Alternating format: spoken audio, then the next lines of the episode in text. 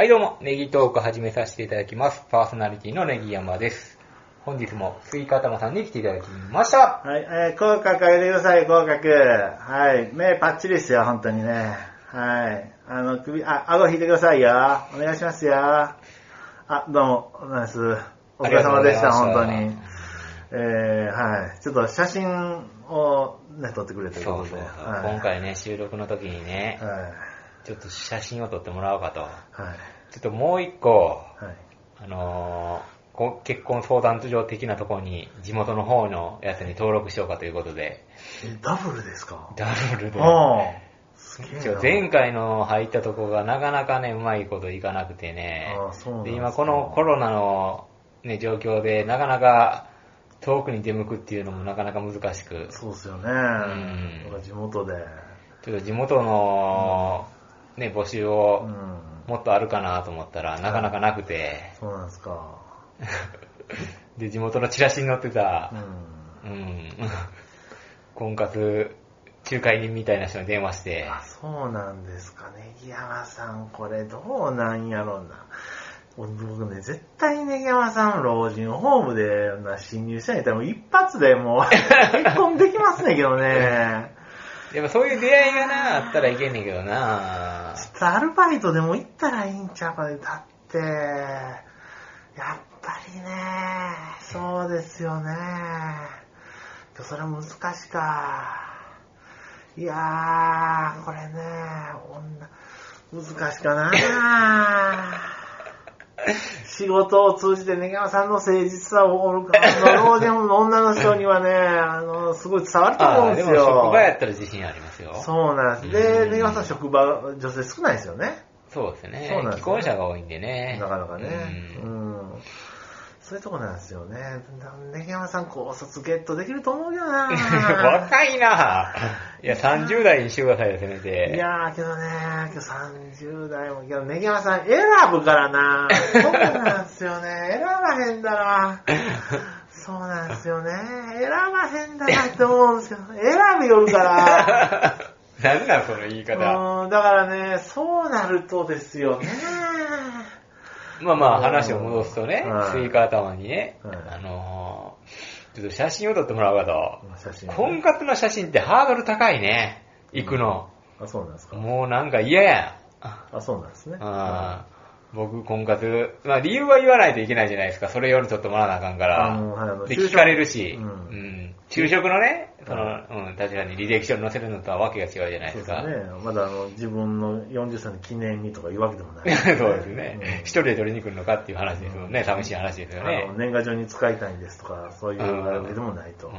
うん。一人で取るのも変な話ですもんねやっ。ぱちゃんと目的がないと。はいで、前回行ったところはちょっとじょ、あのー、いまいちだったんですよ。あそうなんですか。え、何軒か行ったんですか？いや、まだ一軒だけ地元に行って、はいはいはい。いろんなことを聞かれたんですよね何歳ですかと、高校どこですかとか、地元なんで。うん、そりゃそうですで、よ。なあ、そうなんですか、全然いけそうですけどね、とか言われながら、大丈夫そうですけどね、とか言われながら、あけどやっぱ地元の人、地元やから、やっぱちょっとグイグイ聞かれるっていうのが恥ずかしかったんですよね。で、ちょっと遠いところをうん、検索かけては、いちょっとええとこ見つかったんですよ。あ、そうなんですそか。の婚活専門のはい。写真屋さはい。ん。で電話かけてみたら電話繋がらないんですよ。おそらくなんですけど、はい。更新日付を見ると2019年何月かになってたんで、あ潰れてるんですよね。閉店か。やっぱちょっと、行く気満々やったんですけど、うん、やっぱりね、ニーズがね、やっぱり、婚活専門で、じゃあ、と、取る。まあ専門じゃないですよ。壁、そこに強いっていう。強いっていうことですよね。じゃああでの、ネガさんがあの、パネマジパネマジ言ってたじゃうん。ないですか。うんだから風俗専門みたいなところもああーれよかったかもしれないですね。だから、あの、名古屋錦とか、でもあれすごいですね。AV のあの、パッケージでも全然違いますよね。うん。びっくりしますね、あれねあの、。光ですよね。やっぱり、ごいな、あれ。だからあんくらいに加工してほしいんですけど、でもあんまりギャップがありすぎると、そこで全然あかんらしいですね。あ、なるほど、なるほど。あんまりやりすぎるとあかんって書いてありました。あーなるほどなるそうですよね。でも、その前に、でも、会ってもらえへんっていうのが一番あかんからね写真で落とされたんで、今までうん。前の写真使ってると、はい。前の写真で落とされてたんですか？多分、そうなんですかね。ちょっと芋っぽい感じが出てたんですよ、前の写真。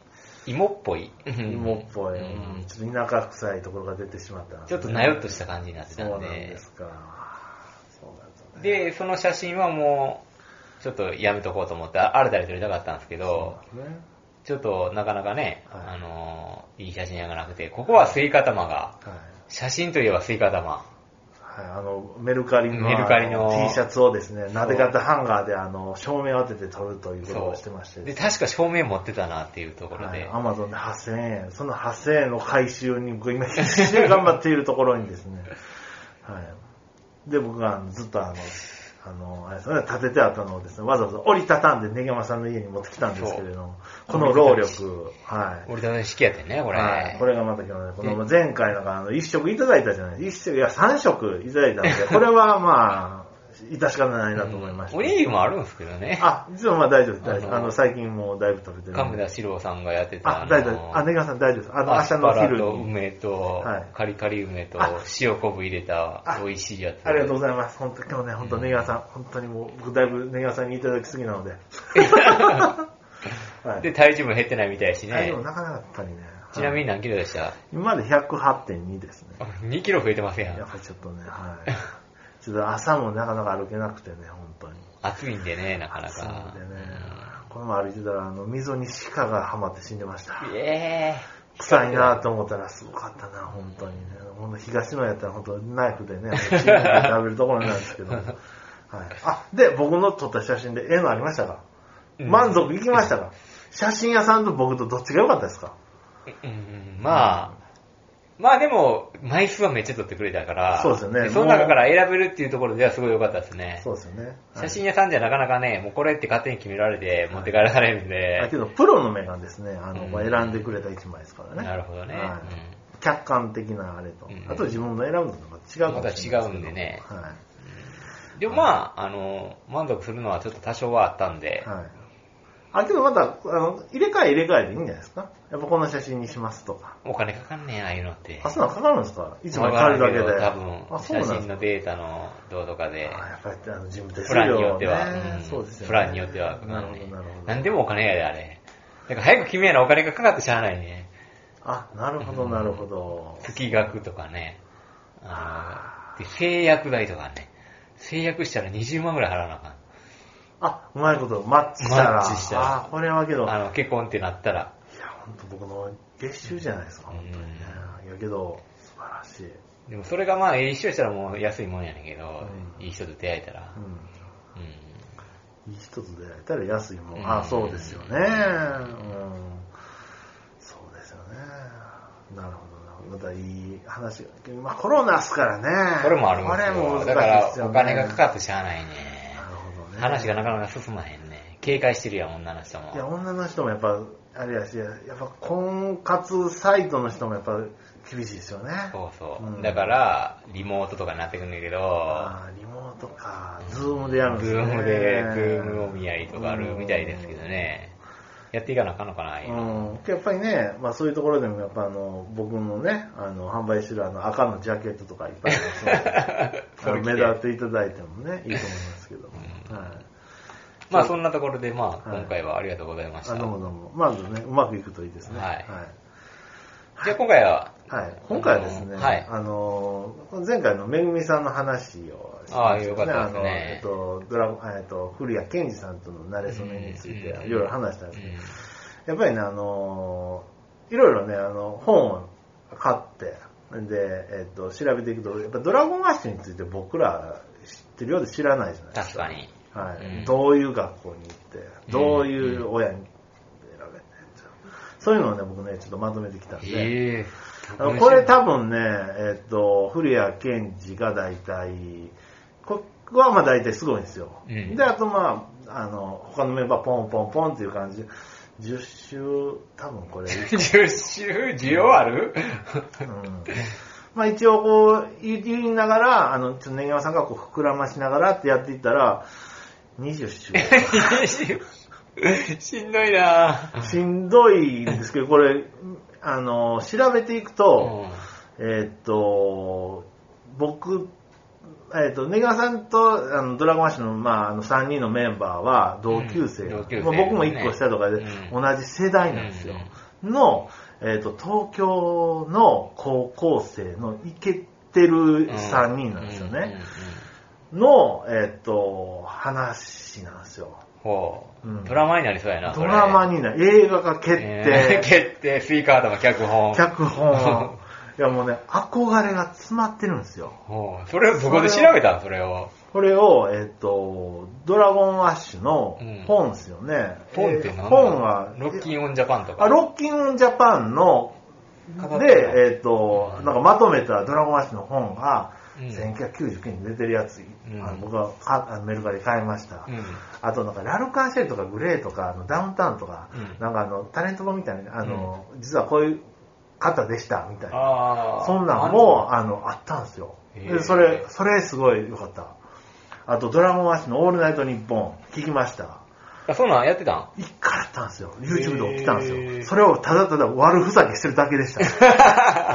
あの、こういうなんか、こういう、うん、とか、まあ、あの、すごい、あの、有益な情報はありません。ただただ楽しそうに、あ、多分、ディレクターさん困ってるやろな、っていう、そういう感じでしたね。はい。とか、いろいろあの雑誌とか、そういうのインタビューとか買って、まあ大体この2冊ですけどね。あの、うんロッキンオンジャパンのあの2万字インタビューのやつと、あとあの、 Dragon Ash革命前夜みたいな、そんな本からちょっとこう、いろいろあの調べて。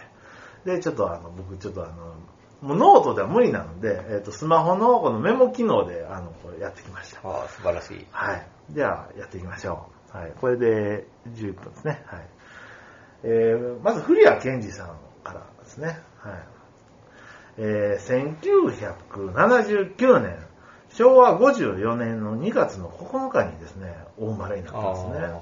だから、遅生まれなんですよ。はいはいはい。ネギ山さんのまあ約半年後に生まれたと。はいはい疲労の日赤病院。はい。そんなとこまでうんね。東京のね。うん。でもここではあのトライセラトップスの和田翔さんもおなあの同じ病院で生まれたんじゃないかというところですね。和田翔さん。すごい情報ですね。うんあの、ね和田翔さん、えっ、と、上野樹里さんと結婚されてたんですね。おー。そうそうそうそうそうそう。で、お母さんがね、平野レミさんって言って料理研究家の方なんですよで、お父さんがね、和田誠さんっていうのあの、週刊文春の中の中小が書いてる人ですわ。そっち広げる？あ、いい。ナイスそうなんですよ。えなんですけど、えっ、と、いろいろいろね、あの、ちょっと先言っちゃうんですけど、えっ、と、日はまた上り繰り返すっていうのはトライセラトプスの出会いがかなりかかってるんですねあ、。そうそうなんですよ。で僕もね、あの、えっ、と、バズソングまでは持ってるんですけどね、あの、最初のなんかね、1枚目、2枚目、3枚目のミニアルバムとかアルバムあるじゃないですか。うんあれ MD ではあったんですけど、CD ではないんですよね。うんうんで、そこら辺の時は、なんかちょっと、あの、ちょっと、なんか社会の不平不満みたいなことをちょっと、あの、ちょっと、あの、書いてたみたいなんですけど、うん。でもトライセラトップスとこう、なんかライブハウスとかで出会うことによってですね、えっとこの3人っていうのが、えーすごいあの、すすごい嬉しいことを素直に表現できる3人なんですね。うんうんそれにね、すごい感動したっていうか、驚きを見せたみたいなんですよ。うんあの、CD、あの、出せて嬉しい。買ってくれる人がいて嬉しい。うんえっ、と、また CD 出せて嬉しい。うんこんなね、えっ、と、若い人たち、お同じぐらいの方が、この、すごい嬉しさを、自分のこのこの嬉しさ、喜びを、こんなストレートに表現できる、これすげえかっこいいことだな、っていうふうに、あの、古谷健二君思ったみたいなんです。うんそれで僕、こう、音楽してるけど、あの、最終的に CD 買ってもらう人、ライブ来てもらう人にどう思ってもらいたいんだってなった時に、うんやっぱり幸せになって、なんか気持ち朗らかになってほしいよね、とか。だったらそういうあの、世間のですね、なんかちょっと混沌とした、ちょっと嫌なことをちょっとあの、皮肉に、あの、捉えたような歌詞を書くんじゃなくて、この雲の間の隙間からこの、さすこの光をですね、こう、ちょっとスポット当ててですね、そんな感じの曲をかけたらいいかなというので、ひわもとは、あの、ボリックに返すが生まれたらしいんですよ。へ皆さん。ということで、和田翔さん、これ、あ同じというところですね。さあ。っき言っちゃいに繋がってくるんだね。そうさっき言っちゃいましたけどね。これ後の方で言いたかったんですけど、ちょっと我慢できなかった。あはい。ーだからそこで一生懸命調べてたんや。そうなんです。はい。で、脱線。これでまたもう、まだ生まれてます、生まれ、あ、そうですね。お父さんがですね、古谷一行さん。そうですね。そうですよね。ううん。でね、お母さんと、あと小学校3年生の時に犬を飼いますと。な感じ兄弟いんねやったっけ？兄弟の一人っ子。あ、一人っ子な。うんん。これも繋がってきます。これは繋がってきます。これ一人っ子だからというところもあるんですよ。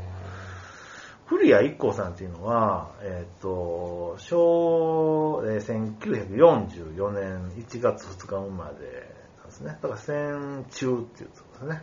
うん昭和19年ということで。で、東京の浅草でお生まれになったみたいです。んで、えっ、と、写真館を営んでたみたいなんですね。え、そうなんや。そうなんですよ。えっ、と、実家がね。で、まあ、中央大学法学部卒業なんですけれども、あの、中央大学在学中にですね、この俳優座の研修生からですね、この俳優生活がスタートするみたいなんですね。うん。はいはいはい。で、所属事務所がですね、フロムファーストプロダクションっていうね、根際さん、僕も初めて聞いたんですけれども、いろいろこう知れ、知れていくと、えっと、そうですね、えー、根際さんの好きなね、えっと、北村和樹さんとか、あの、うん。佐藤二郎さんとか、あの、99人の壁の人ね。うんうんあと、山下真司さんとか、うん。あと、石野真子さん。うん。うん、とか、そうですね。あとなんか子会社もいっぱいあって、いろいろある中に、なんか竹中直人さんとか、こん。なんも、えーそそんなんも、荻野目洋子さんとかね、こんなんね、そう、そういう、そうまあ結構まあ、ああ、この人見たことあるみたいな、あの、事務所の人がいっぱい。ああ、事務所の人ね。そうそうそうそう。たくさん事務、うんね、はい、そうですね。えー1977年33歳の時に、この横溝静止シリーズ、なんか金田一耕介役を、なんか2時間ドラマかなんかやったんですかね。それが結構当たり役になって、なんか大ブレイクみたいな、そんな感じの方なんですよね。はい。へーうんあ、でもそうだね。そうですね金田一うん小一うんまあ、それまでもまあちょいちょいはあったんですけど、まあ、ここで、あの、すごい、あの、大ブレイクって感じらしいんですけども。で俳優として売れてなかった時は、このドリンカーズっていうですね、バンド活動もしてたらしいやっぱり音楽の才能があるねや。音楽ここで出てくるんですねへ。で、夏になるとですね、このビアホールで演奏したりですね、えーあと小さな誕生日パーティーとかですね、クリスマスパーティーにも呼ばれて演奏したりとかして、ーうんうんうん。で、古谷一行さんのこのボーカルがですね、これちょっと良くてですね、この若い女の子からも大変人気があったと。うんそういう感じらしいですね。うん。レコードも出してまして、古谷一行さんでうん3枚ぐらいね。はい。で、1978年にですね、全国横断コンサートをして3万人以上動員したと。そんな記録も残ってるというところでございますね、本当に。だから、うあの、そうですね、そうですね。で、ご結婚されたのがですね、1973年、多分29歳ぐらいの時なんですけれども、はい、そうですね、昭和48年ですね、はい。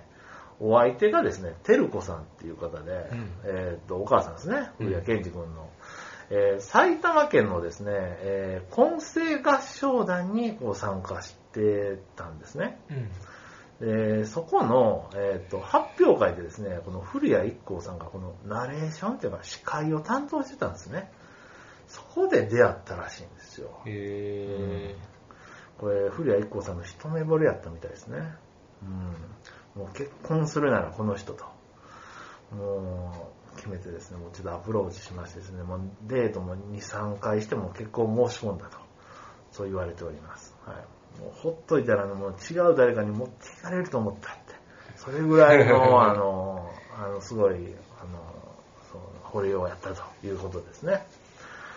で、結婚した当時はですね、古谷一行さん結構忙しかったらしいんですよ。ーうん。で、なかなかな、まとまった休み取れず、で、ちょっとね、この新婚旅行っていうのもね、1年半後になってしまうんですね。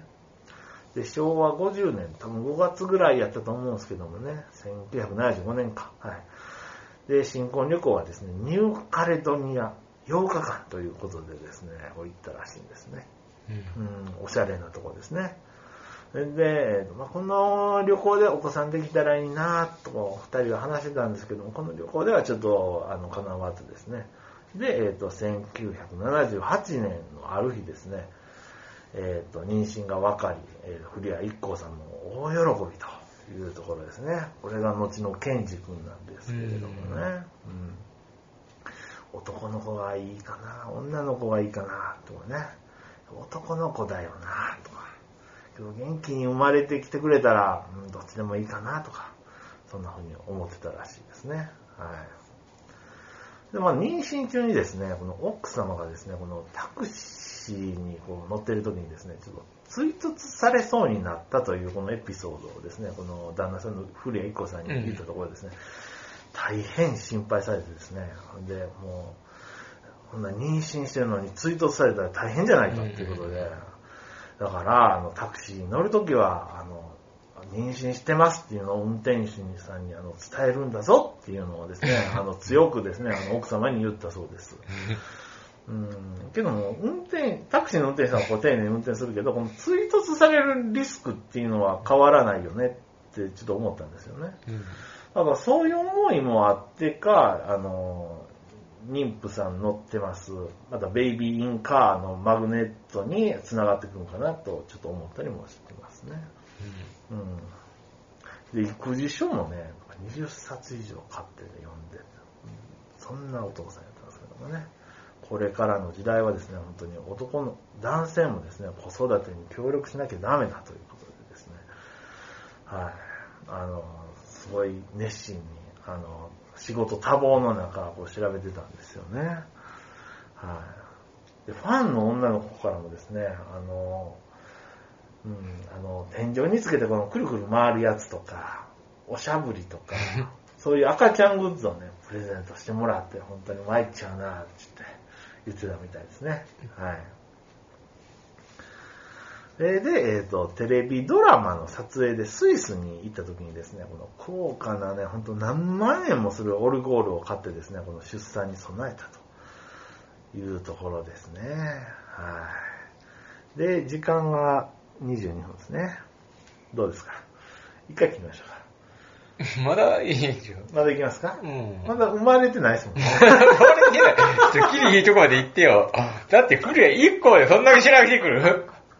いや、だって乗ってたんですよね。はい。あ、もうちょい行きますか？もうちょい行きますか？はい生まれてきてくれる？あ生まれるまで行きますか？はい。うん。えーね、えっと、1979年、えーだから昭和54年の2月3日がこの予定日やったんですけれども、うん。陣痛が来ないんですよ。うん。来ないね、来ないね、って言って。で、えっと、2月の9日の夜中の3時にですね、陣痛が起きたんですね。はうんで、その時、古谷一行さんはね、この連日もハードスケジュール、でもドラマ2本掛け持ちしてたんですって。ん。それでもう、れもうハードスケジュールで、それで陣痛もこうへんで、もう、え、どないやってんねん、ってもうその日はね、もうね、思いっきり寝てしまったんですって。ええうん、で、えっと、朝の6時2分にですね、えっと、2500グラム、えっと、産声もですね、ひときわ高くですね、うん本当にもう取り上げたあの看護師さんに、看護婦さんにですね、おしっこをかけた、とても元気のいい男の子が生まれたというところですね。はい。で、えっと、まあうま、その時って多分ね、旦那さん立ち会うとかそんな文化なかったんですよね。はいはいはいいくら東京とはいえ。はい。うん。で、まあまあ、出産も無事終わりですね、看護婦さんにこの起こされてですね、ほんで分娩室に向かって、ご苦労さんと。はで、抱っこしますかって言って、で抱っこさせてもらって、おー意外とずっしりくるもんだな、っていうのでね、えっ、と、ちょっと父親になるあの、重みみたいなのも感じたと言われております。はい。そうですね。で、ギリギリまでですね、本当にもうね、辞書を引きながら名前を考えてたみたいなんですよ。で男の子ならケンジ、女の子ならアスカっていうふうに決めてアスカうんアスカ役者の仕事っていうのは、この何もないところからですね、このものを作り出す。そんなところからですね、この剣、あの、建設の剣ですよね。建設の剣を、という字をですね、この創造という意味を託してですね、で、自分、あ自由な精神を持って、のびのび育ってほしい。そんな願いを込めてつけたということで、ケンジ君と男の子が生まれたというところですね。うん、で、古谷一行さんの実家が写真館じゃないですか。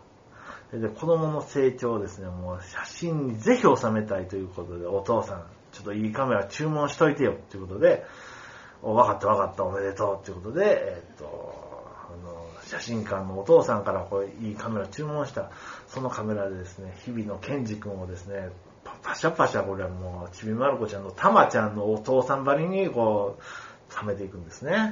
はい。というところでございますと。はい。じゃあ次回、また行きますか。次回というところで次回というところですね。うんはい。だからちょっと広げてください。あ広げるところはないですかね。うん。いやね、これからですよね、皆さん。うんこれから。これからが、あの、やっぱあの、連続ドラマでも初めはちょっとしんどいけど、これしんどかった。どんどん面白くなってくるもんね。いや、これはすごい。これ序章やから。ううん。だって、古谷健二生まれてなかったもん、ここ。ん。うん。で、そうするか。古谷一個の物語やもん、これやったらい。や、一個が、あうんの、お父さんの物語ですもんね。うん。まあ、とりあえず、生誕までということですね。そう、生誕まで。はい。ということですね。うんはい。で、そういうことですね。ここから楽しみですね。はい。まだまだ、あの、スクロールできますすごいな。ここまで調べてきたんや。いや、っていうか、まあ、あの、まんまなんですけどね、本のまんまです。本に載ってんねや、こんなことが。本に載ってたんですね。ええ本見つけました、本当に。うんこれね、これてかね、知られてなさすぎ。ドラゴンアッシュは。うんだから、このポッドキャストでも広げたったらいいんですよ。うんなるほどね。そうそうはいうんということで。はい。はい。では、今回はこんな感じで。ですね。はいはい。ありがとうございました